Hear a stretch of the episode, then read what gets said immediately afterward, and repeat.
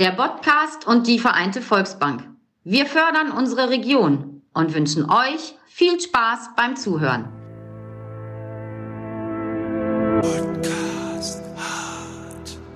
Willkommen zu einer weiteren Folge Podcast Hart. Und heute haben wir einen ganz besonderen Gast. Die hat uns angerufen und wir haben auch von ihr in der Zeitung gelesen. Und zwar ist das die Silvia Steinberg, die einen sehr, sehr, sehr schweren Unfall hatte und wieder aufgestanden ist und ihr Leben praktisch nochmal komplett neu aufgestellt hat. Aber wie das alles passiert ist, was für ein Unfall das war und was für Konsequenzen das alles hatte, das erzählt sie uns heute selbst. Herzlich willkommen. Hallo. Ja, schön, dass du da bist.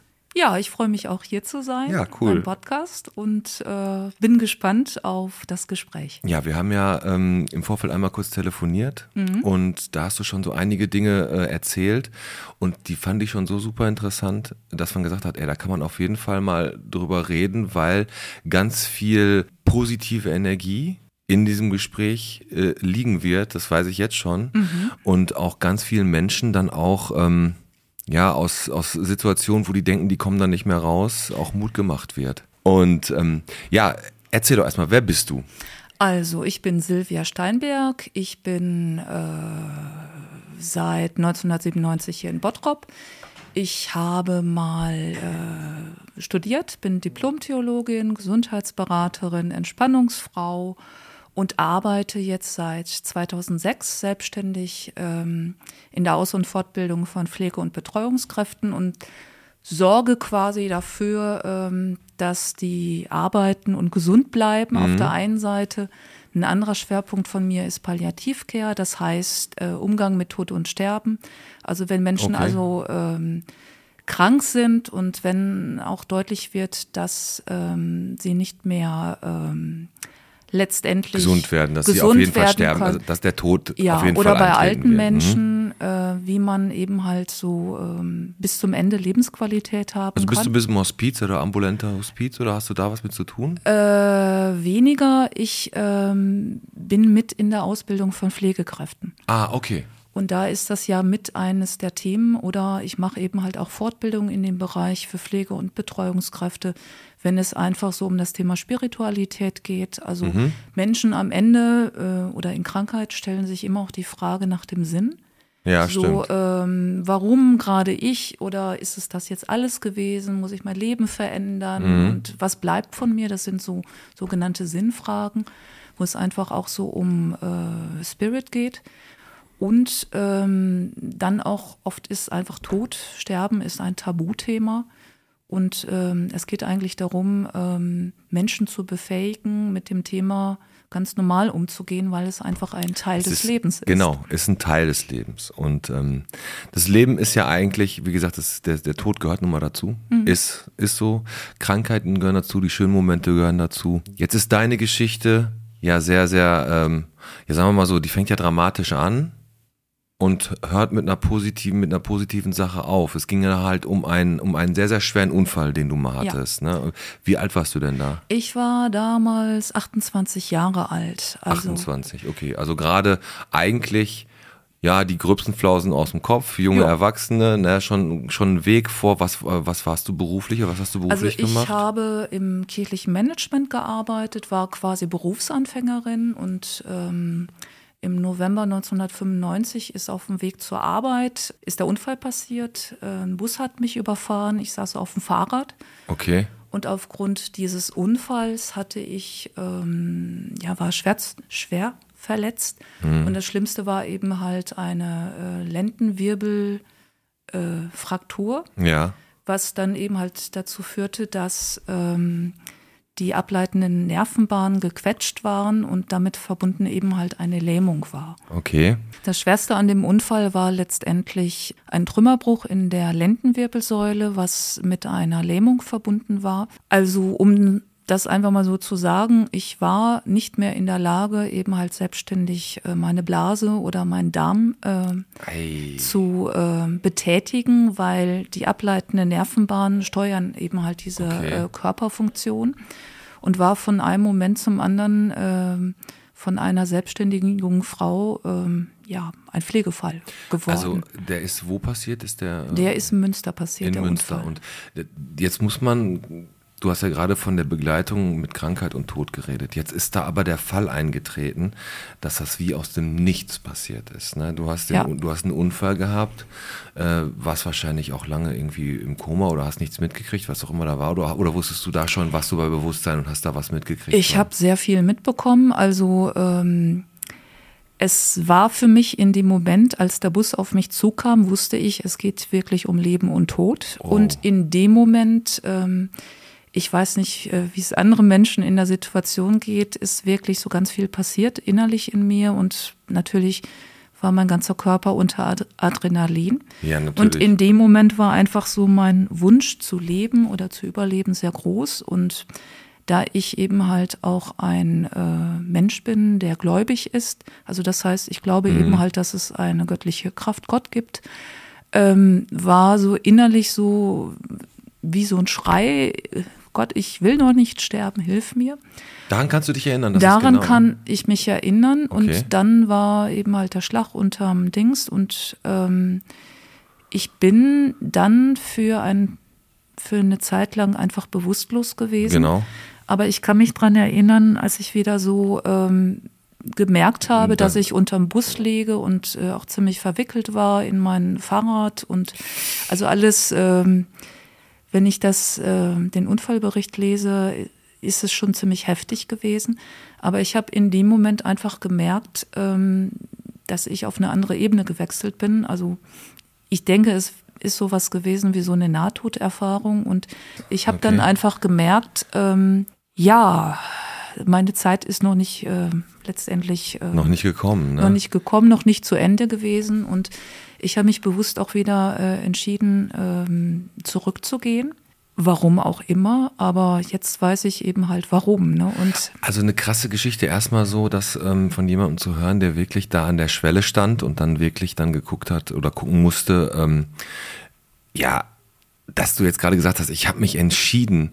Das klingt natürlich für viele Leute ein bisschen befremdlich, weil natürlich ist man ist ne Bisschen ein- esoterisch, ein bisschen ne? esoterisch und das ist ja gerade schon gesagt, auch schon vom Spiri- spirituellen und so geredet, ne?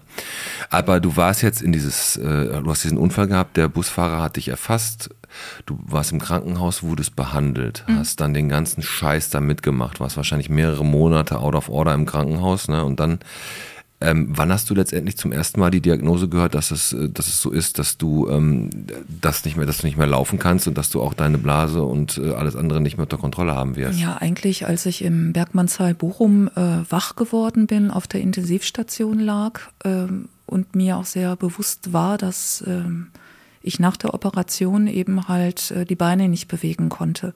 Okay. Und ähm, ja, mitzukriegen, es wird alles für mich getan, medizinisch, aber das, was ich eigentlich, womit ich auch zurückgekommen bin, war so ein Satz, der wie so Mantra für mich war, hab keine Angst, es wird nicht so schlimm werden. Okay. Und dann dachte ich mir, ich hatte Schmerzen äh, in der Wirbelsäule und das äh, wünsche ich keinem Menschen.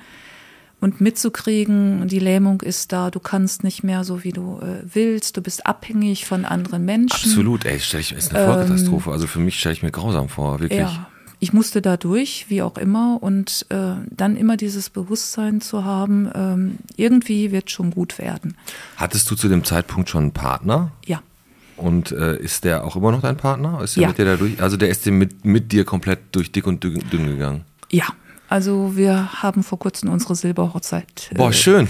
gefeiert und äh, aber er hat den Unfall natürlich auch miterlebt. Krass, ey, das ist ja nicht nur, also du steckst drin und dann die ganzen Freunde und Verwandten und vor allem dann dein Partner, der dich liebt, der hat natürlich dann wahrscheinlich da äh, auch seelische Höllenqualen gehabt, weil er sich solche Sorgen um dich gemacht hat. Ja, klar. Und ähm, natürlich kommt dann ganz schnell der Punkt, äh, gut, du hast den Unfall gehabt, du bist, wusstest, was da jetzt auf dich zukommt.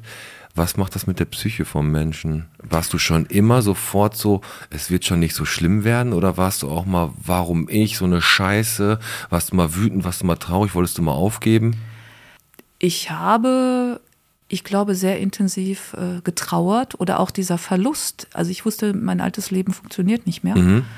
Und äh, ich kann mich dran erinnern, dass ich einfach auch nächtelang geschrien habe oder einfach diese Warum-Frage. So, lieber Gott, warum, genau, so was, mein, das meine was, was habe ich falsch gemacht? Hast du nicht, hättest du nicht dafür mhm. sorgen können, dass ich irgendwie zehn Minuten später an Los, dieser... Ja, klar. Oder ähm, vielleicht einfach nur fünf Sekunden wahrscheinlich. Ja, ne? so nach dem Motto, warum musste ich da sein? Und ähm, ich habe dann einfach auch äh, ich glaube, es ist auch so ein Mechanismus, ne? Wer hat Schuld? Mhm. Habe ich Schuld? Hat der Busfahrer Schuld? Und äh, in der Situation hat mir eben halt auch im Krankenhaus eine Psychologin geholfen, die äh, auch einen guten Job gemacht hat und durch die ich einfach auch äh, wahrgenommen habe, dass es eine ganz normale Reaktion ist. Also es ist ein Trauma, was man erlebt. Ja, na klar. Und irgendwann äh, fängt, ähm, ja, ich sag mal, die Psyche an, sich zu melden und das zu verarbeiten. Und ähm, es war ja ein großer Verlust eben halt auch meiner Mobilität. Ja, natürlich. Du, ich weiß jetzt nicht, wie du gewohnt hast, aber da fängt es ja schon an. Ne? Du musst einen ebenerdigen Wohnraum haben, damit du da aber auch, dann auch in die sanitären Anlagen, ins, auf, ins Badezimmer kannst. Du musst ja alles komplett von vorne bis ja. hinten muss umgestellt werden. Du besitzt im Rollstuhl.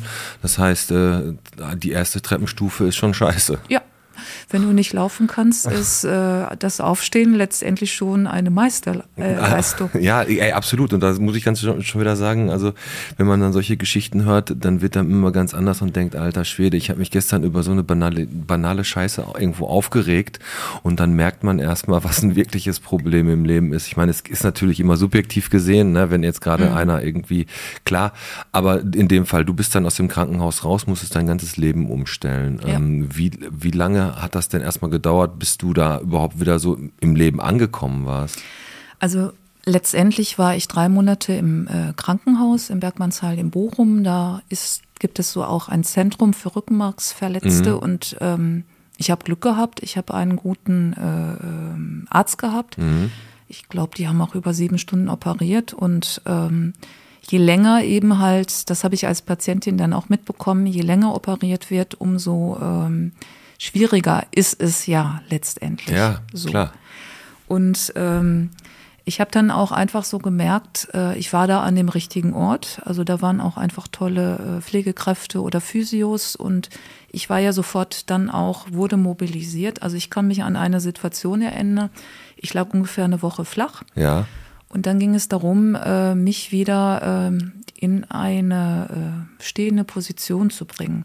Und ich wurde dann eben halt ähm, in so ein Stehbrett ja, geschnallt. Genau, okay, ja. Und das wurde dann so langsam hochgefahren. Und mir war sowas von schlecht. Das ist wie man, wenn man zu schnell aufsteht, aber du hast so lange nicht mehr so aufrecht gestanden. Ja. Dann musste erstmal der ganze Kreislauf wieder klarkommen. Ja, ne? und wo ich dann so dachte, ich war dann, also mein, mein äh, damaliger Freund, jetziger Mann, war dann auch dabei und sie haben mich alle motiviert und ich dachte nur in dem Moment, ihr seid doch sowas von doof. Ich will jetzt wieder. ich will ins Bett. Ich will ins Bett flach. Aber es war einfach notwendig, um den äh, Kreislauf auch wieder zu aktivieren. Ja, na klar. Also ganz von der physiotherapeutischen Behandlung, von dem wieder körperlich sich hinstellen, von dem, von der Bewegung. Du machst ja trotzdem auch die, die Physiotherapeuten bewegen deine Beine. Du musst gucken, dass du da irgendwie klarkommst. Du musst ja auch Techniken lernen. Wie komme ich in meinen Rollstuhl? Wie setze ich mhm. mich hin? All das ist ja schon schwer genug, das wirklich alles zu machen. Was man dann besonders braucht, ist halt einen sehr, sehr starken Willen. Und den hast du ja anscheinend gehabt. Und warst du denn immer, immer äh, psychisch so gefestigt oder, oder hast du, warst du in, in einer therapeutischen Behandlung die ganze Zeit? Dass da jemand war, mit dem du immer über das Thema geredet hast? Also ich habe äh, in der Klinik und auch später eben halt auch eine Zeit lang äh, Psychotherapie gehabt.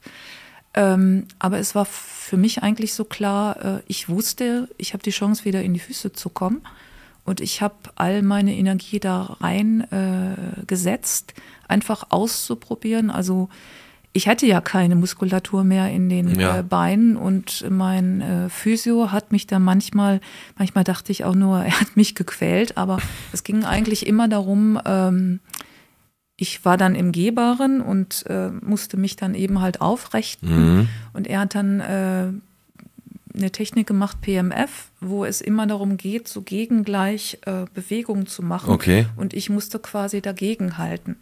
Okay. Und ähm, das war dann für mich manchmal wirklich so, dass ich nach der Therapie froh war, dann in meinem äh, Patientenzimmer zu sein. Ja, na klar. Bin dann vor Erschöpfung eingeschlafen. Also ich habe das mal gehabt, ich habe mal Sprunggelenk gebrochen gehabt Ja. und das fand ich schon Horrorquäl, Quälarbeit, um da wieder alles hinzukriegen, aber das ist natürlich eine ganz andere Nummer. Und ähm, dann bist du ja irgendwann nach Hause gekommen, hast da ein neues Zuhause gehabt, hast, musstest dich da erstmal neu ein umstellen, so. Bist du denn weiter ähm, oder hattest du vor, weiter beruflich tätig zu sein? Oder Ja, klar. Also ich sag mal, eine Motivation, ich habe in Münster damals in einer WG in der ersten Etage gelernt. Oh. Und ein Ziel auch meiner Therapie war letztendlich ähm, Treppensteigen zu lernen, also mit Gehhilfen. Und das war äh, Treppe hoch ist viel einfacher. Ich habe immer Schiss gehabt, Treppe runter zu gehen, weil wenn du dann stolperst, äh, Mhm. Ist fällst. Ja, ja, dann. Mhm. hast du den Abgrund vor dir. Und ähm, aber das hat dann irgendwann auch geklappt. also warst du jetzt nicht mehr komplett an den Rollstuhl gebunden, sondern konntest auch deine Beine wieder so ein bisschen, so ein bisschen konntest du die benutzen. bisschen benutzen. Also inkomplett heißt, du kannst, äh, so wie ich, Mhm. irgendwann wieder laufen. Das ist vielleicht nur ein oder zwei Prozent der äh, Genau. Paraplegiker. Äh, Großteil bleibt im Rollstuhl sitzen. Das heißt, dass du vielleicht so ein bisschen Gefühl hast, ähm, dass du die Beine vielleicht heben kannst, was dann Aber- beim Transfer gut ist. Ähm, oder vielleicht, dass du äh, kleinere Strecken mit Gehhilfen äh, Mhm. laufen kannst, aber um, du bist eben halt schneller mit äh, dem Rollstuhl. Das, da gibt es eine ganz, ganz große Breite, was äh, letztendlich möglich ist. Und jeder Querschnitt äh, ist persönlich und individuell. Ne? Ich habe gelesen, dass du irgendwann an dem Punkt warst, also du warst im Rollstuhl und es war, glaube ich, irgendwann um die Weihnachtszeit. Ähm, da hast du zum ersten Mal nach einer gewissen Zeit, also ich weiß nicht, wie lange die Spanne war, wieder zum ersten Mal leichtes Gefühl in deinen Zähnen gehabt. Genau. also das, wie lange war das her, seit der, seit der war? Das war ungefähr fünf Wochen danach.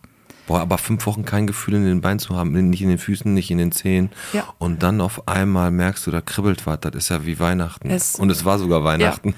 Und es war eben halt auch so eine Situation, ich hatte so nach ein paar Wochen auch wieder so ein Gefühl, dass ich so gefühlt habe in die Tiefe hinein, zum Beispiel den Oberschenkel. Ne? Ja. Aber ähm, ich, ich wurde dann quasi auch so im Gehbaren so festgehalten, dass ich stehen konnte, aber ich hatte absolut kein Gefühl äh, in den Beinen. Und dann war es eigentlich so Heiligabend. Ich äh, war als Patientin dann eben halt ähm, alleine auf meinem Zimmer, habe eben halt Fernsehen geguckt und habe dann irgendwann gemerkt, dass ähm, was anders war äh, an den Beinen und es war wieder so, so dieses Gefühl, so ein Zeh zuckte, ne? Und ich war total so nach dem Motto, was passiert denn jetzt hier gerade, ne? So äh, fühlt sich total anders an. Mhm. Und dann habe ich die äh, Krankenschwester rausgeklingelt, die Nachtschwester, so nach dem Motto, gucken Sie mal, äh, ist das jetzt irgendwie oder spinne ich oder? Mhm. Und sie hatte das dann gesehen und am nächsten Tag ähm, waren ganz viele Pflegekräfte oder auch die Ärzte da und äh, so nach dem Motto, wackeln Sie mal ein bisschen mit den Zehen. Das konnte ich dann, ähm, ich konnte mit den Zehen zucken, aber nicht wackeln. Ja, aber du, konntest bewegen und ich, ich, konnte das, bewegen. Es war was sichtbar. es war definitiv dann das kleine Weihnachts persönliche Weihnachtswunder Ja. da in diesem Krankenhaus, dass es Ja. dann halt so passiert ist. Und ähm, du, du bist dann, du hast dann dich immer, immer weiter so nach oben gekämpft. Ja. Ne? Du hast gesehen, ey, du hast Morgenluft geschnuppert, die Zehen haben wieder gezuckt, du konntest mit deinem Physiotherapeuten das wieder hinkriegen.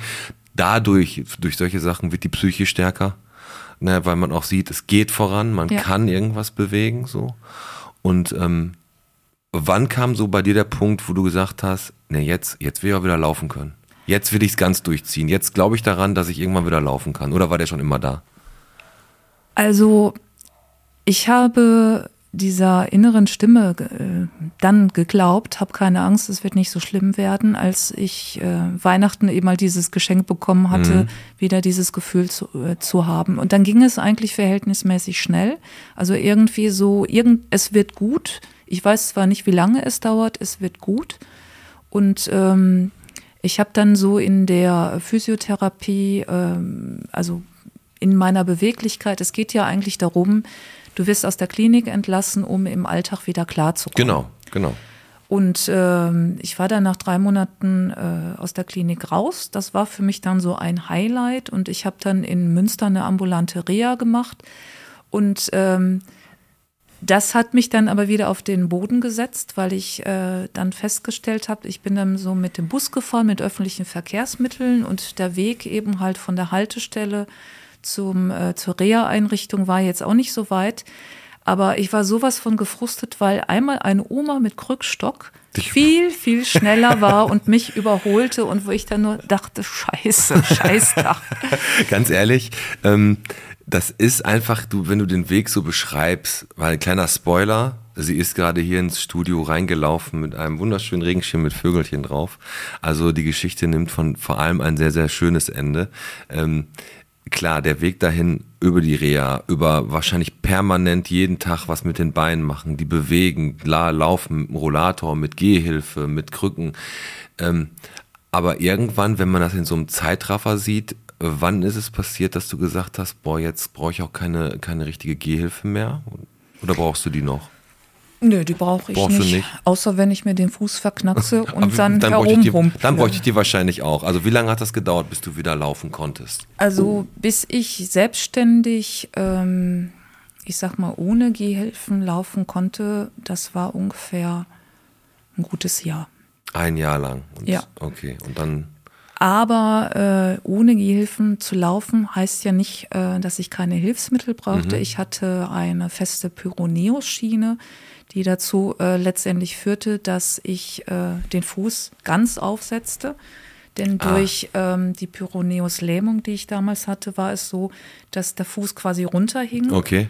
Und um das Ganze eben halt auszugleichen, hatte ich eine feste Pyroneo-Schiene. Kleine Hilfsmittelchen kann man immer gebrauchen. Ja. Das ist, ist da eine Schiene oder da oder dies, aber du bist auf jeden Fall wieder alleine gelaufen. Ja. Und das ist natürlich, ein, ähm, wenn du das dann machst und du weißt, ey, du hast vor einem Jahr, hat der Bus dich überrollt, du hast das und dann, dann stehst du da und denkst so, dann ist man für diese Kleinigkeit des Laufens, die man bei uns im Alltag von gesunden Menschen gar nicht, die ist einfach selbstverständlich, genau wie das Hören, das Sehen, alles andere. Und wenn man, und du hast erlebt, es nicht mehr zu haben und hast es zurückgewonnen, das ist ja eigentlich, äh, du weißt die Sachen jetzt viel mehr zu schätzen wahrscheinlich. Ne? Ja, absolut. Aber gleichzeitig äh, habe ich mich natürlich auch immer, äh, was du beschreibst, ist so, wenn ich es positiv sehe. Gleichzeitig habe ich aber auch mitbekommen, dass mein Gangbild eben halt anders war. Ähm, so, in, Im ja. Sommer war auch letztendlich, wenn ich mit der Pyroneo-Schiene äh, gelaufen bin, haben die Leute das natürlich gesehen und der Blick war immer so, ich bin an denen vorbeigelaufen und anstatt mir ins Gesicht zu schauen, guckt man dann eben auf halt die Schiene. auf die Schiene. Ne? Und das hat mich immer so gefrustet, wo ich dann dachte, scheiße, warum muss das jetzt wieder so sein? Okay. Aber im Hinterkopf wusste ich natürlich auch so, es hilft dir quasi so, dass dein Gangbild entsprechend ist. Und ich habe immer auch äh, geguckt, ähm, ich glaube, ich bin so vom Typ her, ähm, irgendwas geht noch. Mhm. Du bist noch nicht äh, am Ende von der Fahnenstange, du kannst noch ein bisschen äh, darauf balancieren. Mhm. Und ähm, habe dann einfach so für mich geguckt, was kann mir noch helfen, ähm, besseres Gangbild zu haben oder etwas für meinen Körper zu tun, etwas für mich zu tun. Nicht nur, äh, dass ich trainiere, sondern einfach, dass ich auch mit ähm, dem Handicap so umgehe, dass ich sage, ähm, es ist Teil meines Lebens. Und ist mir scheißegal, wie die anderen gucken. Kann ja. ich mir aber total vorstellen du bist ein sehr, sehr gläubiger, du bist ein spiritueller Mensch ja. und ähm, das hat dir auf diese Art und Weise geholfen. Sage ich dir, wie es ist, darüber können wir jetzt gar nicht groß reden, weil das würde eine Tür aufmachen, da würden wir nur drei Stunden quatschen, weil über Glaube und Religion zu reden ist ein super interessantes Feld und ich beneide manchmal Leute, die wirklich gläubig sind. Ähm, bis zu bis zum allerletzten, weil die haben manchmal, glaube ich, äh, finden eher Trost in irgendwas, wenn man gläubig ist. Aber wie gesagt, die Tür möchte ich jetzt gar nicht mhm. aufmachen. Ähm, Du hast aber natürlich als Vorbild natürlich auch mit deiner ganzen Geschichte so ein bisschen fungiert. Ne? Und hast gesagt, boah, ich, ich hatte einen Querschnitt, hätte auch enden können, dass du im Rollstuhl sitzen bleibst. Ja. Ne? Ich meine, du hättest auch tot sein können, aber du hättest im Rollstuhl sitzen bleiben können. Bist aber wieder aufgestanden und dann hast du äh, irgendwann die Idee gehabt, ey, äh, mit deiner mentalen Kraft und mit deiner Geschichte anderen Leuten auch Mut zu machen, die vielleicht in der gleichen Situation stecken ja. wie du. Und hast äh, ein Buch geschrieben. Ja, ich habe äh, in der Corona-Zeit war ich in einer Situation, also ich bin freiberuflich tätig und ähm, verdiene mein Geld mit äh, Weiterbildungsange äh, also mit Weiterbildungsseminaren. Mhm. Und äh, dann war das ja verboten. Man ja. durfte ja nicht äh, mit anderen Gruppen zusammen zu sein und in der Situation dachte ich so, du brauchst irgendwas auch für den Kopf, um dich zu beschäftigen. Mhm. Und da ist auch die ähm, Entscheidung von mir mm, gefällt worden oder so nach dem Motto, jetzt mach mal Butter bei den Fischen. Du wolltest doch mal immer ein Buch schreiben. Mhm. Das habe ich dann getan und eigentlich dachte ich, so in einem Jahr habe ich so ein Buch geschrieben, aber das äh, war nicht so, weil ich dann gemerkt habe, dass äh, dieses Buch natürlich auch an meiner Geschichte rührt und nochmal so äh, mich zu erinnern oder auch mhm. zu gucken, was ich früher äh, geschrieben habe aus dieser Zeit. Ähm, das war schon manchmal hardcore, wo ich dann so an der Tastatur vom Computer saß und dann kamen eben halt die Tränchen und ich innerlich nur sagte, warum tue ich mir den Scheiß an? Aber meine innere Stimme sagte, mach es einfach, es hilft dir und ähm, dann bist es auch los in der Art und Weise, dass es dich nicht mehr belastet, sondern dass du einfach sagst, es gehört zu dir und für irgendwas äh, kann es auch gut sein. Ja, also ganz ehrlich, ich, wie du gerade gesagt hast, das gehört zu dir, dieses Akzeptieren, es ist ein Teil von mir. Ähm, ist schwierig, wenn man dann an dem Punkt angekommen ist, dann ist super.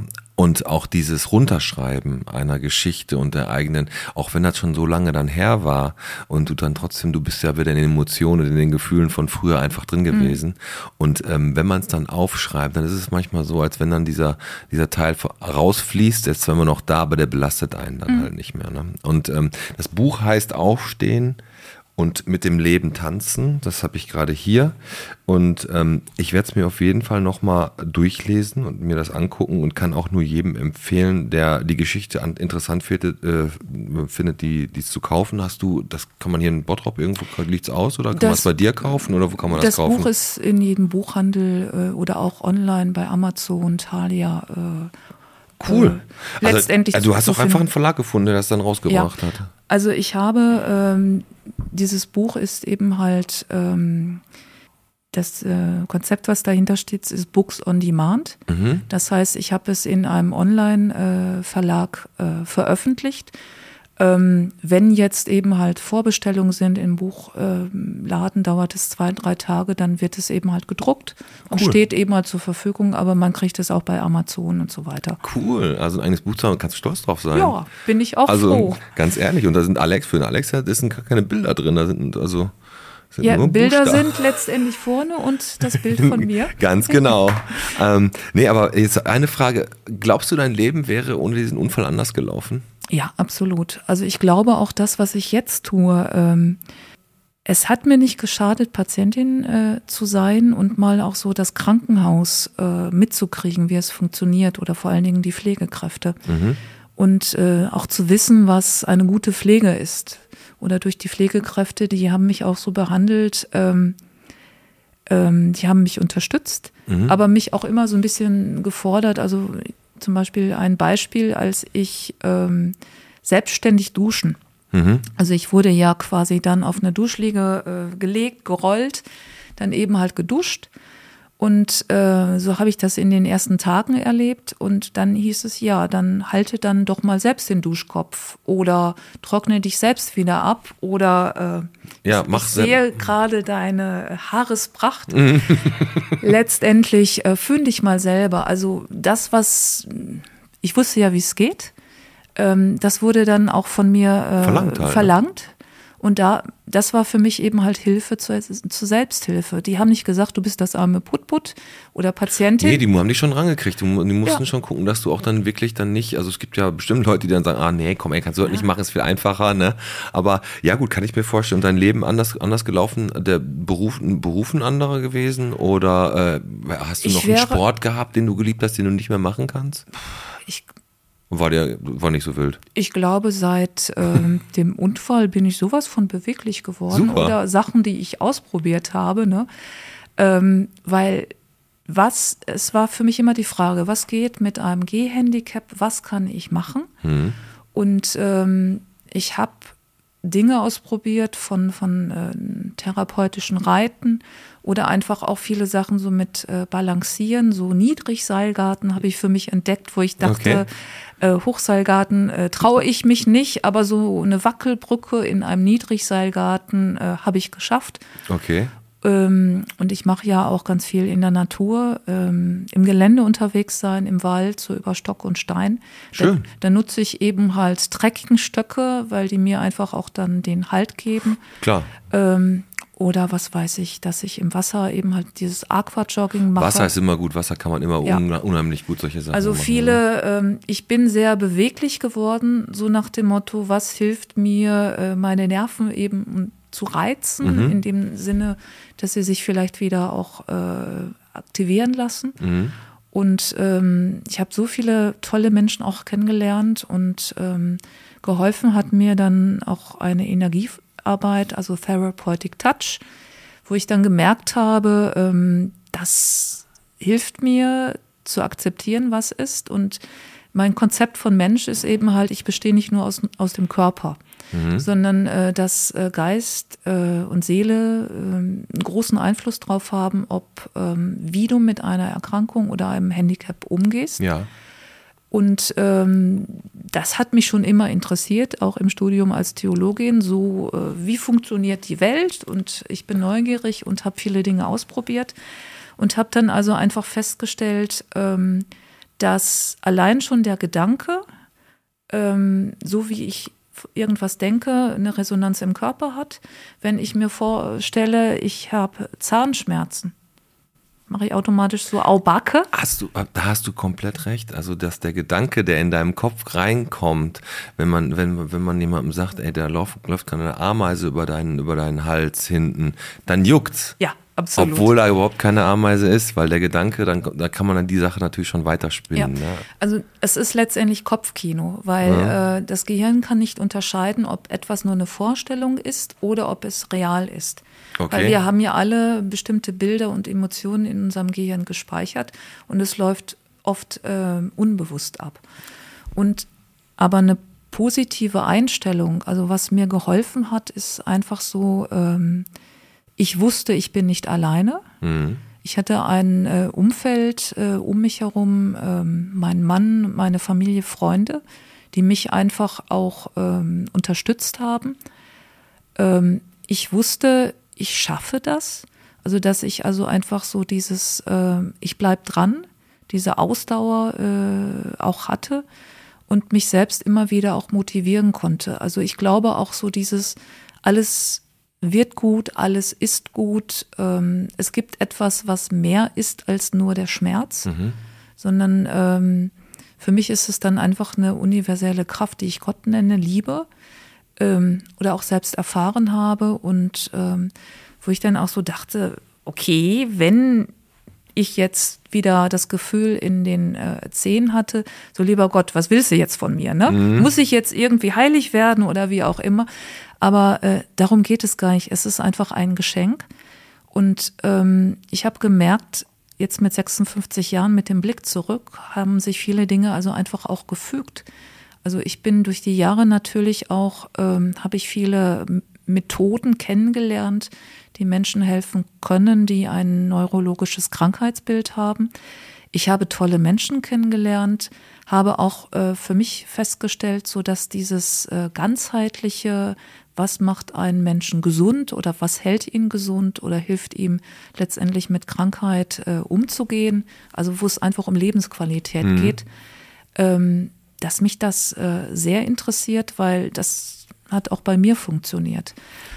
Genau, eine positive Einstellung. Das Ja. ist ja ganz, ganz oft auch der, der Schlüssel zu einer, zu einer Krankheit, die geheilt wird. Ich meine, äh, das hat man bei älteren Menschen, die ähm, wirklich einfach sagen, komm, da ist jetzt der Partner gestorben und äh, die Lebenseinstellung, der ganz oft ist es ja so, dass dann der andere Partner direkt mitgeht, weil auch der Lebenswille und auch die Lust am Leben einfach vergangen ist und ohne da groß einwirken zu müssen körperlich äh, macht, machen Geist und Seele schon das und die, der stirbt dann auch ganz oft. Oder es gibt halt der umgekehrte Fall, ist, wenn du wirklich an eine Heilung von irgendeiner gewissen Krankheit glaubst oder wie gesagt immer wieder dieses Aufstehen in deinem Kopf hast, dann hast du auch größere Chancen meines Erachtens auch, finde ich, dass da ist auf jeden Fall was dran, geht zu genesen.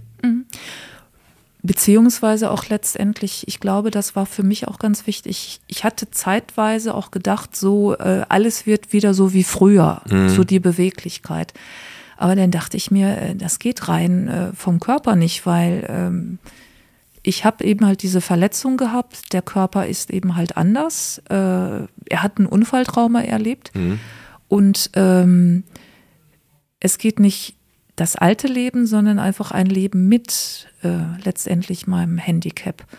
Und ähm, das Gute, was ich erfahren habe, ist einfach so, ich kann jetzt keinen Marathon laufen. Mhm. Würde ich auch nie, weil so das hätte ich vor dem Unfall auch nicht äh, gewollt. Aber ich habe festgestellt, ähm, auch mit einem Gehhandicap äh, kann man viele Dinge machen. Natürlich. So und so akzeptieren, also es ist eine Grenze da, klar, aber die ist bei jedem Menschen da, der eine Krankheit hat oder äh, in seiner Seele irgendwas, äh, ein Trauma erfahren hat. Aber das heißt nicht, ähm, dass ich bis zum Ende meines Lebens äh, darunter äh, leiden muss, sondern du, du siehst halt eher die Möglichkeiten, die nicht Möglichkeit, die, und nicht die Grenzen. Ja, ne? Grenzen gibt es. Klar, natürlich, die Du kannst auch über Grenzen gehen, aber es geht nicht darum, höher, weiter, äh, besser, mhm. sondern es geht darum, erstmal äh, dich selbst zu akzeptieren. Ne? Absolut. Und das ist, glaube ich, auch von der, von, der, von der ganzen Geschichte, von der Körperlichkeit, von der Psyche, ist es ein total schwieriger und langer, langer Prozess gewesen. Du kannst wirklich dich glücklich schätzen, erstmal, dass du so eine starke Persönlichkeit bist und du auch dein Umfeld hattest mit all den Leuten, mhm. sei es jetzt der Krankenpfleger, dein Partner, deine Freunde, egal wer da war, da muss man ja unglaublich dankbar sein, dass die immer an deiner Seite waren und dir die Kraft gegeben haben. Ähm, auch wenn du die manchmal verflucht hast, wenn ich dann selber abtrocknen musstest. Ja, klar. Und wie gesagt, ich kann äh, jedem, der in dieser ähnlichen Situation ist, auch wirklich das, das Buch einfach empfehlen, Aufstehen und mit dem Leben tanzen. Und wir haben heute wirklich sprichwörtlich vom Wiederaufstehen geredet. Mhm. Und bei dir ist es körperlich, aber auch geistig und mental komplett passt das zu dir mhm. und zu dem Thema. Ich fand's super, super interessant, mit dir darüber zu quatschen. Haben wir alles beleuchtet, deiner Meinung nach? Oder brauch, hast, du, hast du da noch irgendein offenes Ende, wo du sagst, das wollte ich nochmal ganz kurz ansprechen? Ja, das wollte ich, ähm, Stichwort Resilienz. Ja. Also das, was äh, wir jetzt gerade im Gespräch hatten, ist ja eigentlich so, ähm, das steckt in jedem Menschen drin. Also wirklich so in einer Krise, äh, ich, in einer Krise bist du irgendwann am Boden und weißt nicht mehr weiter. Aber das Leben geht immer vorwärts und wirklich so zu gucken, ähm, was habe ich, was kann ich, mhm. ähm, um mit dieser Situation äh, klarzukommen oder wo kann ich mir eben halt Hilfe holen.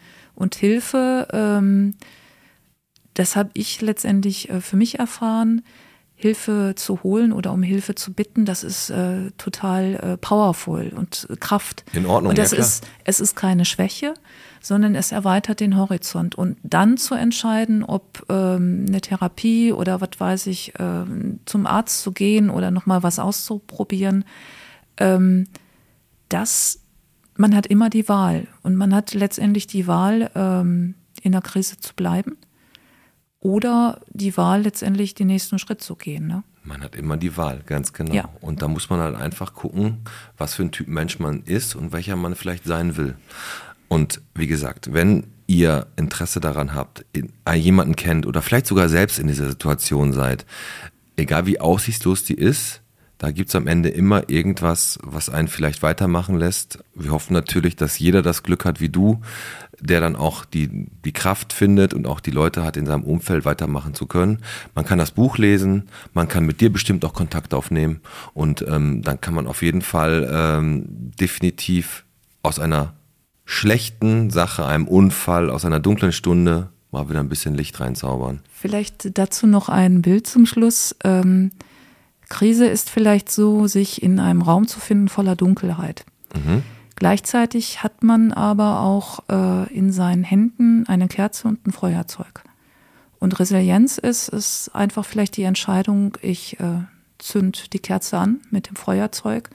Und dann hat sich nämlich auch der dunkle Raum verändert und man sieht eben halt ähm, Einzelheiten. Mhm. Und das ist eigentlich so, was ich mit dem Buch auch möchte oder allgemein Menschen Mut zu machen, quasi so ihre Kerze anzumachen. Ja, klar. Und einfach mal so zu gucken, ähm, wie dieser dunkle Raum aussieht, ob sie einen Weg finden. Sie werden auf jeden Fall einen Weg finden. Und letztendlich äh, liegt der Weg im Menschen selbst. Das ist bei jedem Menschen auch ganz unterschiedlich. Aber das, was ich erfahren habe, das hat jeder Mensch in sich. Gott sei Dank. Gott sei Dank. Ey Silvia, es war richtig schön, dass du da warst. War richtig schön, mit dir zu sprechen. Ähm, ich, ich denke, wir werden auch noch über dieses Gespräch hinaus auf jeden Fall noch ein bisschen Kontakt haben. Mhm, gerne. Und ähm, nächstes Mal beim Kneipenquiz äh, bist du auch wieder dabei? Ja, ich hoffe. Ich hoffe auch. Na, aber diesmal besser als Platz 7. Ja, also wir waren ja schon mal, äh, als ich das erste Mal dabei war, da war Vierter, glaube ich. Waren wir Vierter. Sehr gut. Und das war auf jeden Fall eine bessere Qualifikation als, glaube ich, beim letzten. Aber gar kein Problem. Wie gesagt, Silvia, war richtig schön, dass du da warst. Und euch da draußen, das war wieder eine Podcast-Hard-Folge. Wir haben jetzt gequatscht über das, also Quatschen ist jetzt schon wieder so ein, wir haben eine Stunde geredet über ein, ein Thema des Wiederaufstehens mit der Silvia Steinberg. Wie gesagt, das Buch findet ihr in der Buchhandlung bei Amazon, wo auch immer. Und ich würde sagen, packen wir's und machen heute den Podcast-Sack zu. Alles klar. Tschüss, Silvia. Tschüss.